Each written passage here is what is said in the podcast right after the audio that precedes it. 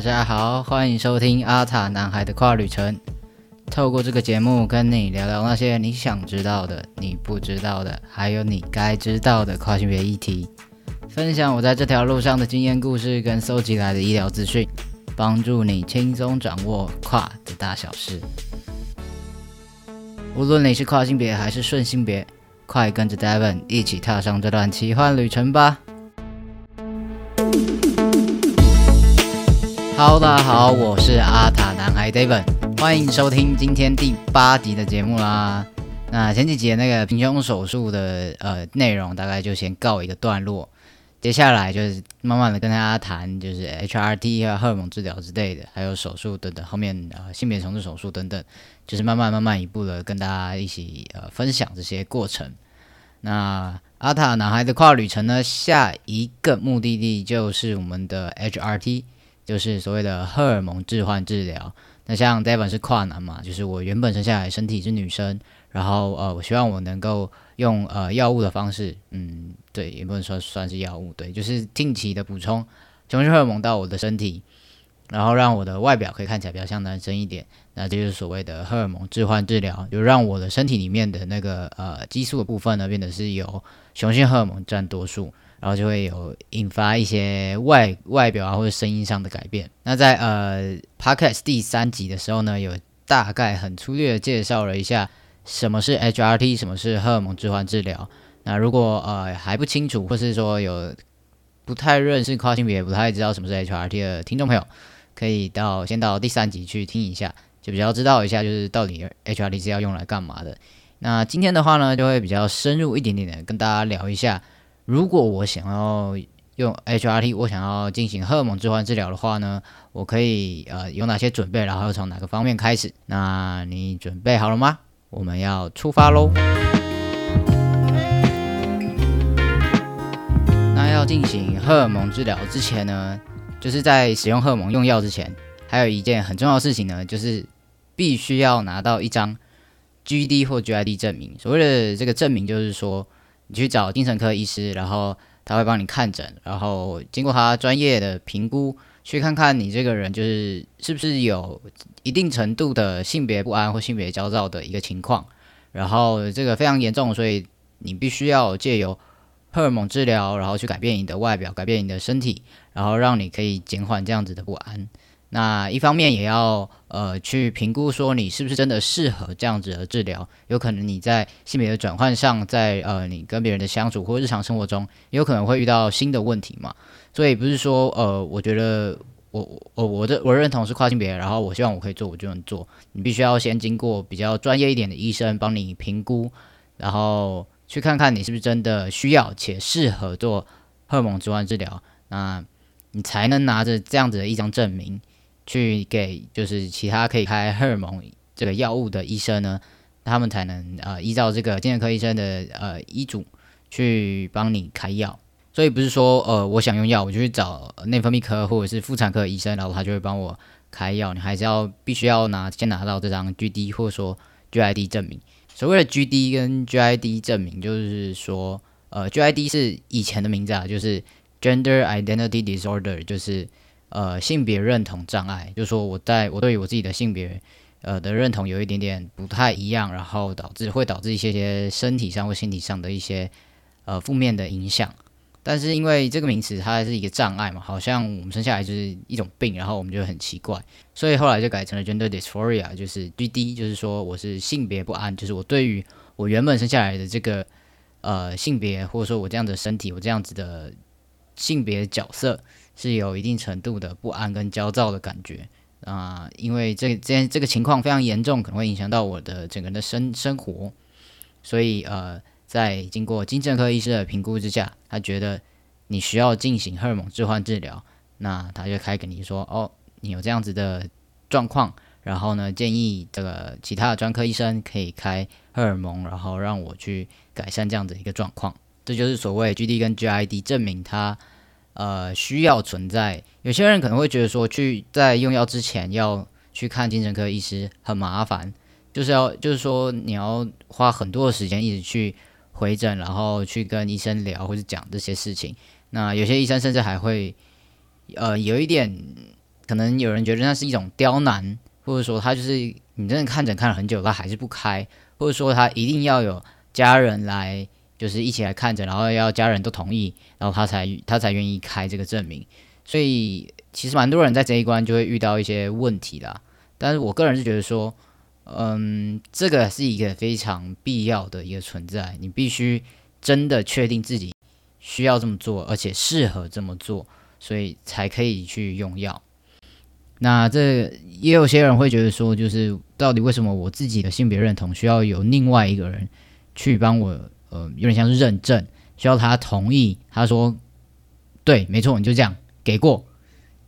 他盖个章，然后你才可以去做这件事情。好像我我我自己就是这个东西，就是性别认同这个东西是很个人的，那凭什么要有另外一个人来认同这件事情？但我觉得这是一个有一点复杂的一个问题。之后呢，我可能再开一集，好好的跟大家谈，就是 G D N G I D 证明这这方面的东西。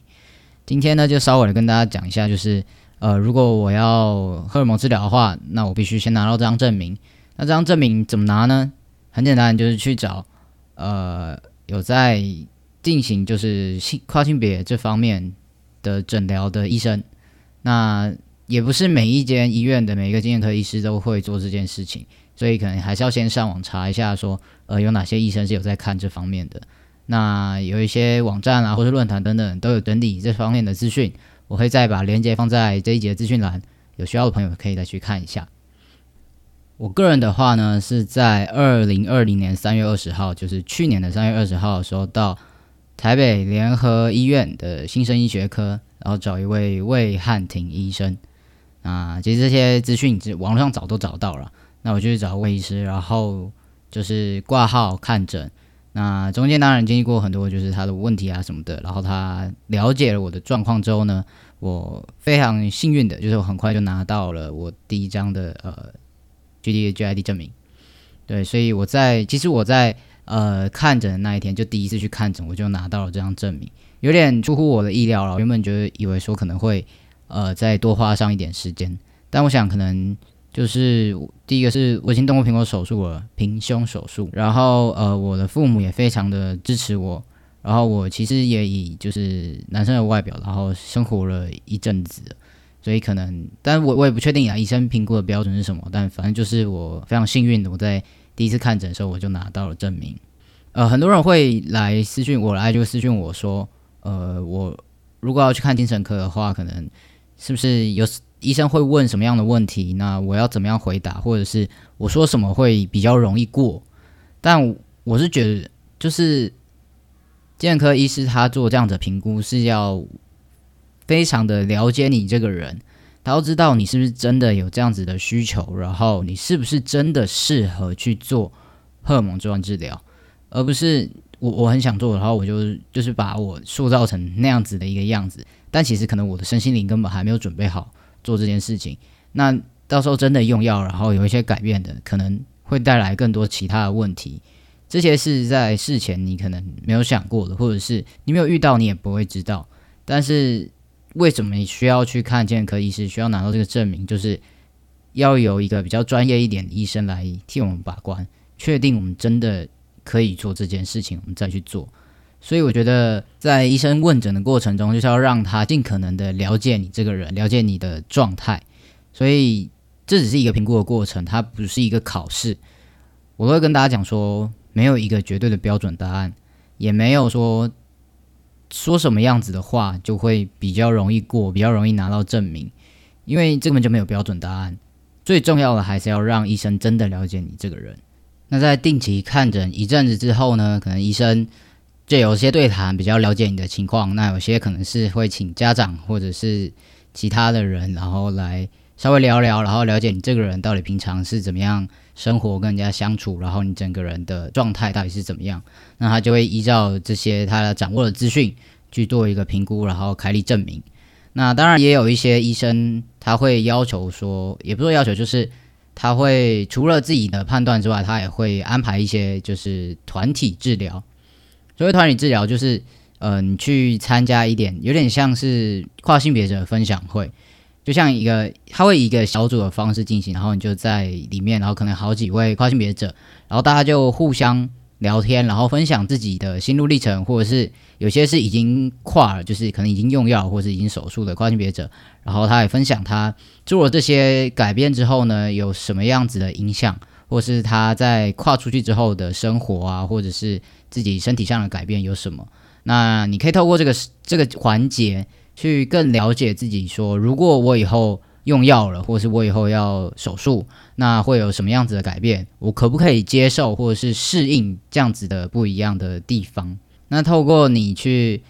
听别人的故事，可能别人的心路历程，或者是他生命中遇到的东西，也许你也可以同时再回过头去思考自己以前经历过的事情。也许有些一直很迷茫，或是没有打开的结，在透过跟别人的交流的这个过程中，也可以呃。更了解自己吧，就是更确定自己到底是不是对于这样子的认同很 OK，或是对于现在接下来想要做的事情是真的准备好了。另外，有些医生也会要求要进行心理测验。其实这个心理测验，它只是要用来确定你是不是一个基本上是一个具有智力或是有判断能力的人。就是说你在决定你要用药，或者说你在看诊的这个过程中。你是真的知道自己在干嘛？你不是就是冲动，或者是精神恍惚，或者是你也不知道自己为什么要来，你就就去做。你必须要是一个能够为自己要跨这个行为负责的人。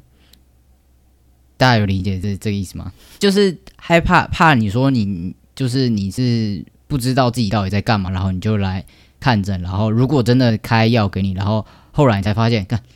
我为什么会做这个行为？我为什么你突然就是一个惊醒，就说我干嘛要用药？我为什么要这样？然后那时候可能就已经为时已晚，因为你真的荷尔蒙打下去之后，你身体就会有很大很大一部分就会被受影响。所以必须要确定你这个人是不是真的真的呃是非常清醒，或者说你是在一个有判断能力能力的情况下做这件事情的。所以说，基本上大部分的人，一般人普遍来说。大家都是非常非常的理解自己在干嘛，然后是想过很久之后，想想的非常周全之后才会去做这件事情嘛。所以这部分真的不用太担心。那这个 GD 跟 GID 这个证明的评估过程，它没有一定的步骤，也没有一定的时间，说我看诊看了多久之后就会拿到证明。所以大家就是依照。医生的指示，然后看他需要你做什么就做什么，他问什么问题你就诚实的回答，能够让医生最最全面的了解你，才是对你最有帮助的。OK，所以第一关其实很容易，但可能也不太容易，可能要花很多时间。那在你拿到 GD、GID 证明之后呢，它就像一张入场券。你就可以拿这张入场券，快乐的去找内分泌科医生或者是妇产科医生等等。就是每一间医院每个医生他所属的科别都不太一样，但反正就是拿入场券去找有在开荷尔蒙的医生。我在 YouTube 上面可以再放给大家看一下我的证明上面写什么。它上面会写说，就是有呃性别不安这样子的一个情形，那就建议专科医生可以开开立荷尔蒙，然后让他改善这样子的一个情况。对，所以呃，在不管是内分泌科、妇产科还是新陈代谢科，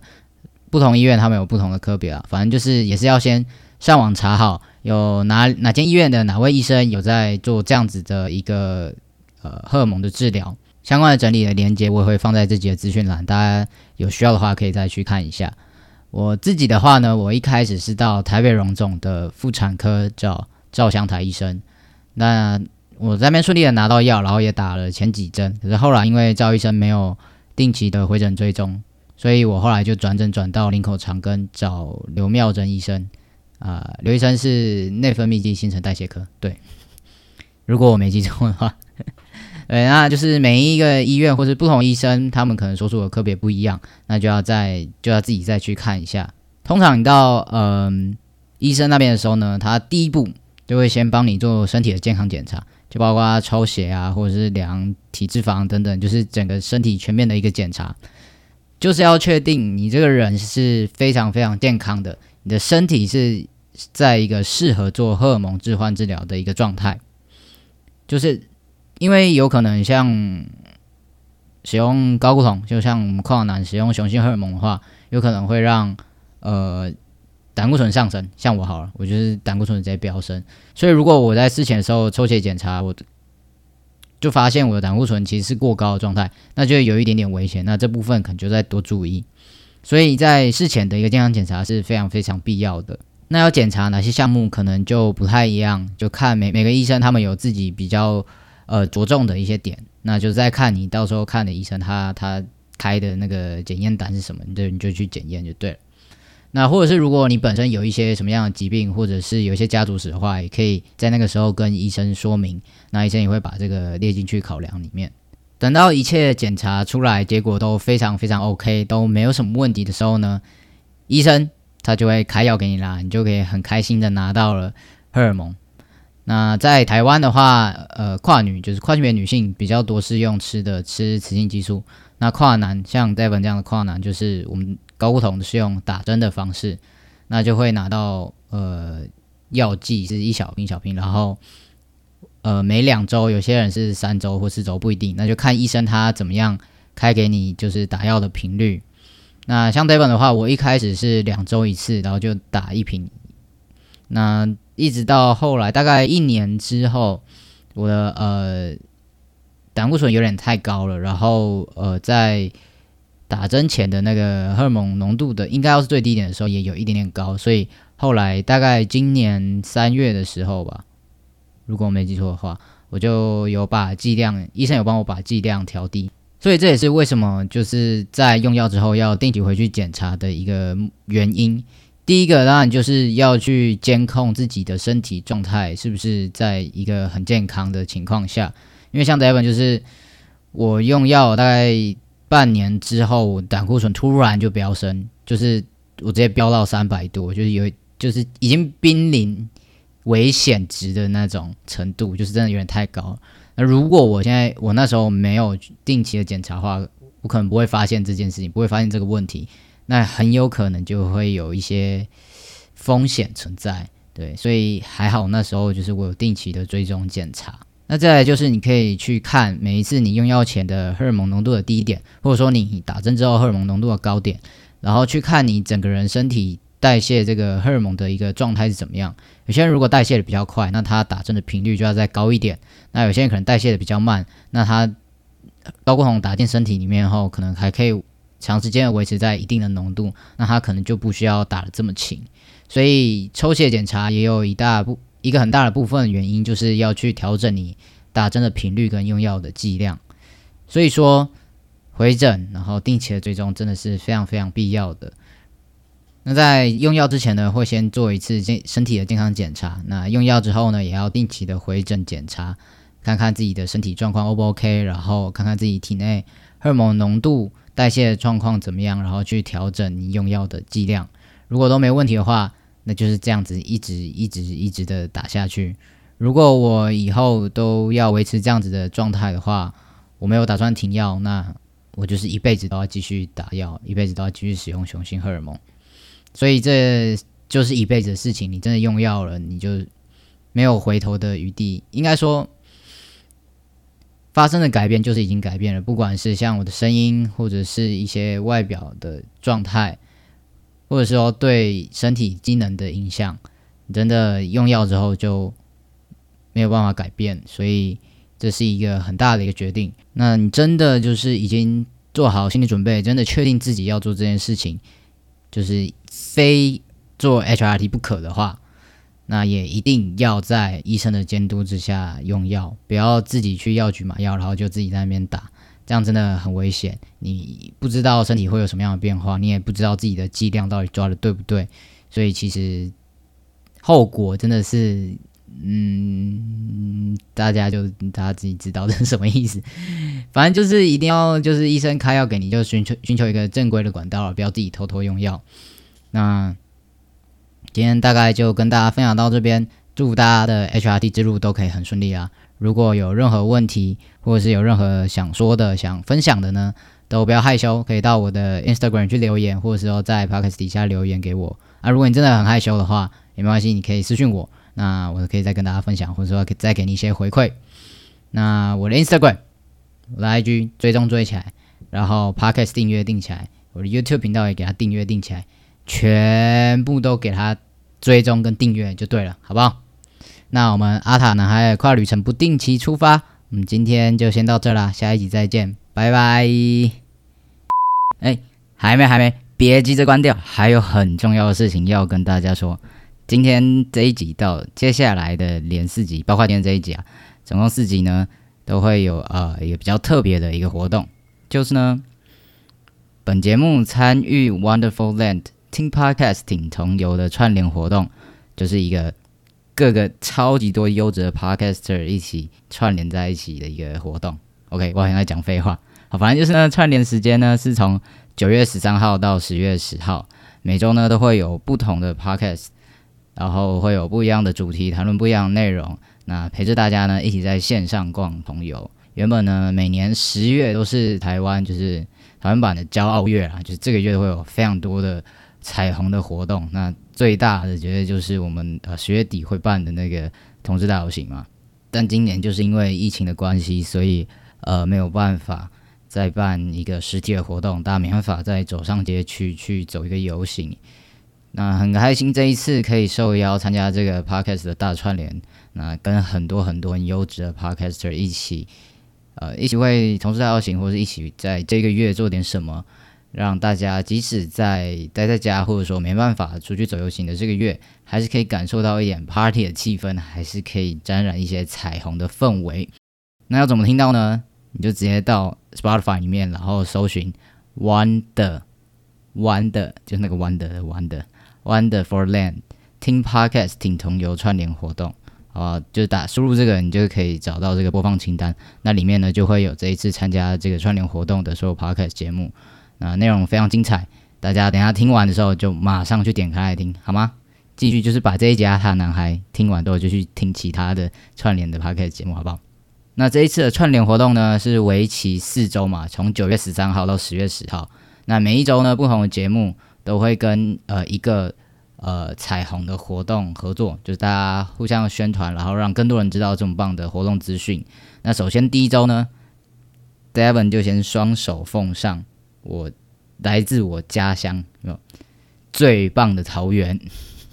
就是桃园彩虹野餐日啊！今天一定要特别分享一下。其实呃野餐日已经办了，从二零一六年二六七八九十六呃第六年。好，算了，我数学很烂，不要考我。反正从二零一六年开办到现在呢，就是越来越越来越大，越来越好。然后彩虹野餐日已经是算是桃园最大的同志相关的一个活动吧，所以每年的这个时候都会非常期待能够参加这个活动。那今年的主题是族群多元彩色桃园，帅爆这个单押可以。好，对不起。我一个人有点尴尬，那反正就是这样。活动时间，呃，这一次彩虹野餐日的活动时间是从十月三号一直到十月九号。那三号的时候会有一个开幕直播，然后中间会有一些线上 Clubhouse 的一些讨论会啊，关于议题的，或是可以一起看电影的电影趴，然后也有线上的彩虹野餐等等等等。然后一直到十月九号的时候会有一个最后一个聊天会，这样子就大家可以在上面提呃一起分享啊，一起交流是。我觉得是一个在疫情之下，虽然我们不能办实体活动，可是透过线上的方式，我们可以不用再受距离或者是时间上的限制，可以做更多的尝试跟更多的互动。我觉得是呃，虽然没办法走游行，但是有更多更好的一个面向可以值得我们去尝试。好，反正就是内容很丰富很多啦，等下大家就自己去看，我会把链接全部都放在资讯栏，那包括。那个呃，刚刚提到的 Wonderful Land 的那个 Podcast 大串联的资讯，我都会放在那边。那大家有兴趣的人都可以去点开，然后去他们的粉砖，然后去我们的呃 Spotify 播放清单听听别人的节目都好。反正就是听完这集阿塔男孩跨旅程之后，不要犹豫，赶快就去看他们资讯，赶快就去节目听起来，好吗？那今天的节目就先到这边啦，我们下一集不对。我们阿塔男孩跨旅程不定期出发，我们就下一次见喽，拜拜。